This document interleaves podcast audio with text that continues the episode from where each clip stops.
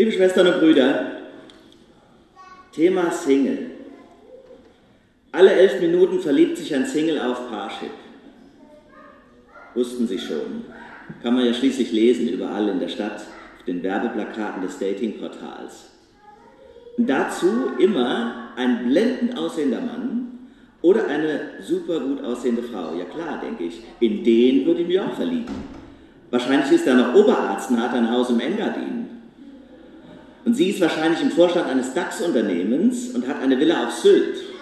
Tja, nur unser eins hat sie wieder nicht kennengelernt, typisch.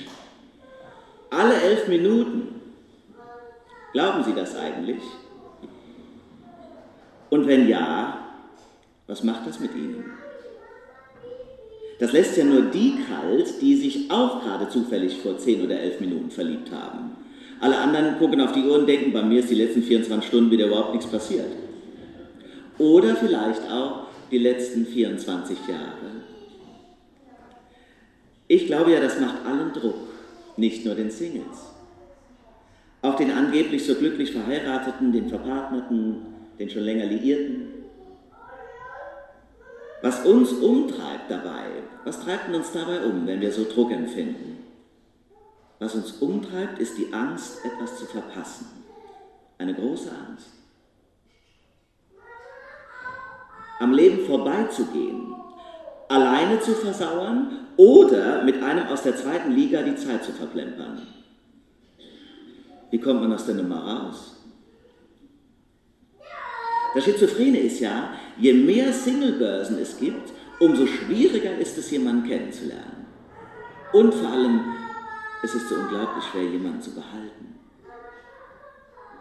Dabei gibt es ja Dating-Apps nach jedem Geschmack, quasi von elitepartner.de bis zu Rudis Restaurante. Jetzt kommt ja sogar das gute alte Facebook noch mit einer neuen Flirt-Funktion her daher. Um diesen ganzen Datenskandal vergessen zu machen. Da ist doch alles egal, da gibst du doch alles preis, wenn du jemanden kriegen kannst. Es gibt ja Algorithmen bei den Apps, die ausrechnen helfen, wer zu wem passt. Das sind die sogenannten Matching Points. Und die Frage ist für viele, warum klappt das trotzdem nicht? Ich meine ja, eine wesentliche Antwort, warum das so schwierig bleibt, ist, weil die Auswahl so riesig ist. Wir verzweifeln an der Fülle der Optionen. Es ist wie im Supermarkt. Also vermutlich geht es Ihnen wie mir, wenn du mir zwei Joghurts zeigst, dann kann ich dir sofort sagen, auf welchen ich Lust habe. Wenn ich aber im Regal im Supermarkt aus 120 verschiedenen einen auswählen soll, kriege ich die Krise. Dann sage ich genervt, esse ich eben Kekse. Und zwar die, die ich immer esse. Und das eben ist nach meinem Denken so eine der wesentlichen Fallen unseres Lebens.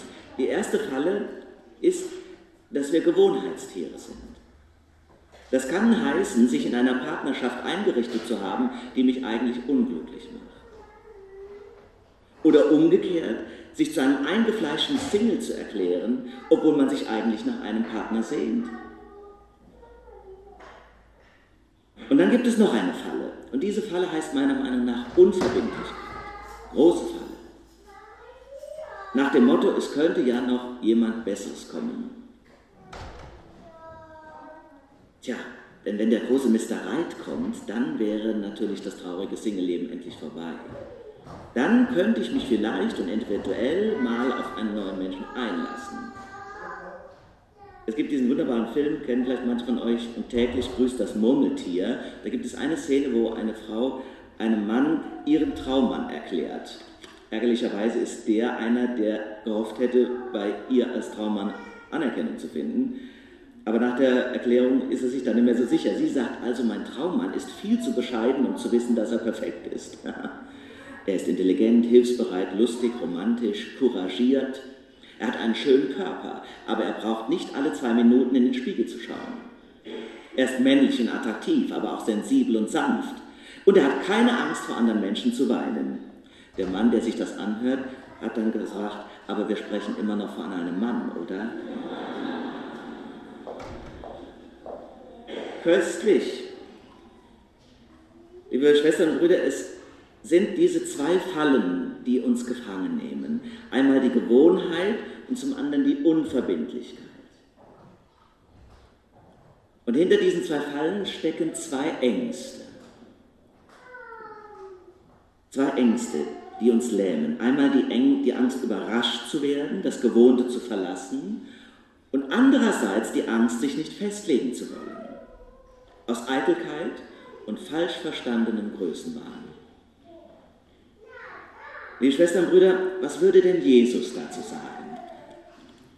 Ich stelle mir ja vor, dass Jesus uns vor allem, das ist das, was ich immer ersehne, aber auch bei ihm empfinde, befreien will. Er befreit. Er befreit aus dieser Gefangenschaft der Ängste und er würde, wenn du dich auf ihn rein einlässt, dir den Druck aus der Sache nehmen. Und diese Botschaft, die er in die Welt bringt, seitdem er geboren worden ist an Weihnachten und für uns lebte, heißt doch, keiner ist allein. Keiner ist allein. Denn die erste Bindung, die uns Gott geschenkt hat, natürlich die Bindung zur Mama, hören wir gerade nochmal, aber in dieser Bindung lebt doch die andere, viel größere und umfassendere, und das ist die Bindung zu Gott. Wenn du das einmal durchdacht und empfunden und durchbetet hast, dann müsste schon das erkannt zu haben dich beruhigen und aus deinen Gefängnissen befreien, aus dem Gefängnis der Gewohnheit, auch eine Angst, das Gewohnte zu verlassen, oder aus dem Gefängnis der Beliebigkeit. Es müsste aber auch die verzweifelte Suche entspannen Du bist schon geliebt. Du bist nicht allein. Viele denken ja, Singles leben defizitär. Hat mich immer extrem gekränkt und enttäuscht und wütend gemacht, wenn ich das gespürt habe, in den vielen Jahren, in denen ich Single war, als Pfarrer und so vor allem. Der Arme, haben sie dann gedacht, auch der Arme. Die alleine leben, sind arme Gestalten. Menschen, die ins Kloster gehen, werfen ihr Leben weg. So denkt die Gesellschaft. Wenn aber jemand das Leben mit Gott ablehnt, hat komischerweise keiner Mitleid. Dabei ist das doch tatsächlich ein furchtbar einsames Single-Leben, die Vorstellung, ohne Gott zu leben. Das Interessante ist, sie leben ja nicht ohne Gott. Sie tun nur so, als wenn sie es nicht wüssten. Die Bibel sagt, jede Lebensform ist auch ein spiritueller Ausdruck eine spirituelle Aufgabe, auch die des Alleinelebens. Das hat ja im Zölibat einen freiwilligen Ausdruck gefunden. Wir wollen das nur nicht mehr wahrhaben, wahrscheinlich aus einem konfessionellen Profilierungsbedürfnis heraus. Wir sind stolz auf Martin Luther, der mutig gegen den Zwangszölibat gekämpft hat, demonstrativ die Katharina geheiratet hat, aber wird sie sicher und hoffentlich auch geliebt haben.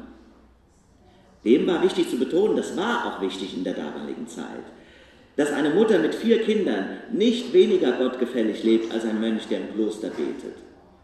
Das war eine wichtige Aussage. Aber ich fürchte, wir sind gerade als Evangelische längst auf der anderen Seite vom Pferd gefallen.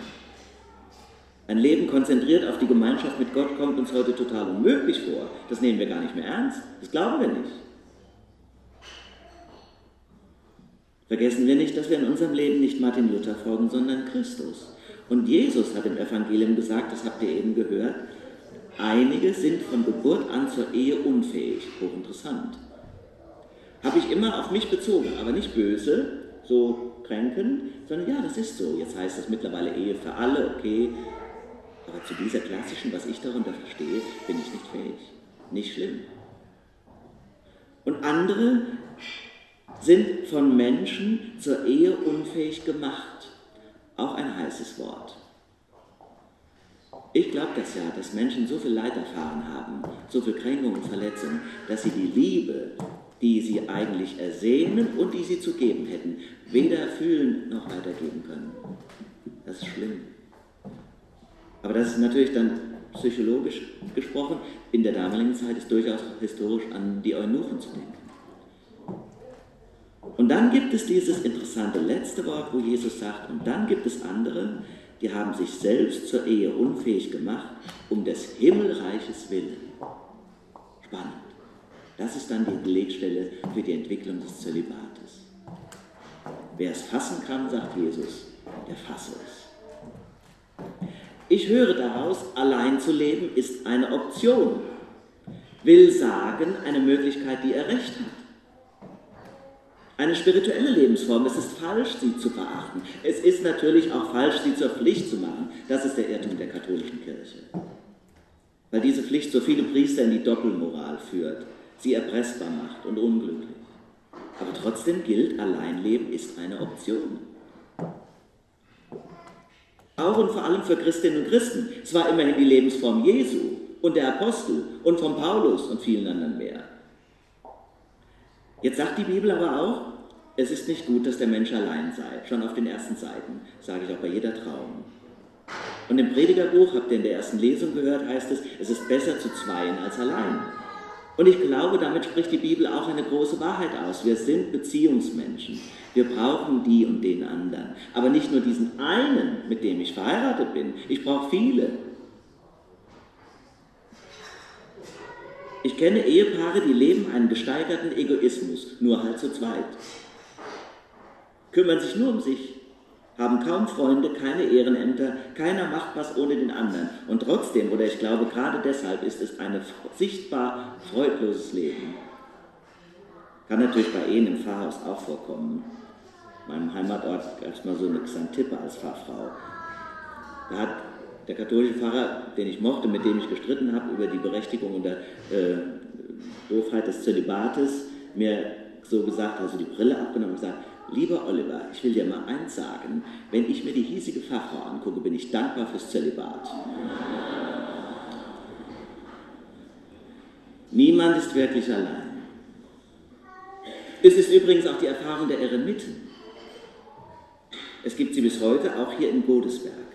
Anachoreten nannte man sie in der frühen Kirche, eine der frühesten Formen des christlichen Mönchtums. Erst gab es Einzelne, die für sich sein wollten. Dass es dann Klöster gab mit mehreren, kam später. Was machen die Eremiten? Eremiten durchschauen unsere Flucht in ständig wechselnde Beziehungen und Kontakte. Sie genießen und suchen die Reduktion, dadurch wird ihr Leben nicht arm, sondern reich.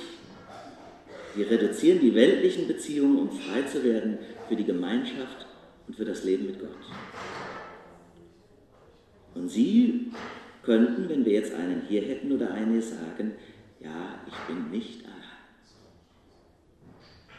Das gilt aber auch für jeden von uns, egal in welchen Verhältnissen wir leben. Und auch egal, ob ihr gerade sehr glücklich seid oder ob ihr es euch anders wünschen würdet. Vielleicht eine ja, frohmachendere Beziehung. Oder dass ihr euch wünscht, gerne ein Kind zu haben. Oder mehrere. Oder einen Freund, der mich eben nicht enttäuscht. Wir haben eben nicht alles in der Hand. Das ist ja der Irrtum der Apps. Du kannst alles auswählen. Nein, nicht ist es so, dass wir immer alle Optionen haben. Aber das ist nicht das Entscheidende. Das Entscheidende ist nicht, dass ich alle Optionen habe, weil die mich ja sowieso, sowieso nur stressen und verwirren. Und dann komme ich nicht klar, weil ich mich nicht entscheiden kann. Das Entscheidende ist nicht alle Optionen zu haben, sondern die innere Freiheit. Innere Freiheit hat auch viel mit Humor zu tun übrigens. Noch das kleine Bonmot von Julia. Julia ist eine Freundin im Hunsrück und sie ist in einem kleinen Dorf zu Hause und ist schon 30 oder drüber. Tja, das ist ja eben das Problem. Fühlst du dich nicht nur selber manchmal einsam, sondern kriegst das auch ständig gespiegelt durch das Mitleid der anderen. Das hat nervt die Julia total. Am meisten hasst sie auf Hochzeiten zu gehen. Wenn dann der blöde Brautstrauß geworfen wird, egal ob es empfängt oder nicht, sagt immer alle alten Omas von, Julia, du bist die Nächste, du bist die Nächste, du bist die Nächste hat die Julia mal vor Wut gesagt, ich stelle mich bei der nächsten Beerdigung mal zu euch und dann sage ich, du bist die Nächste, du bist die Nächste. Schwestern und Brüder, Gott macht frei zu lachen und zu weinen, frei um andere, auf andere zuzugehen oder auch bei sich selbst zu Hause zu sein. Frei und doch geborgen. Dieses Gefühl schenkt alleine Gott.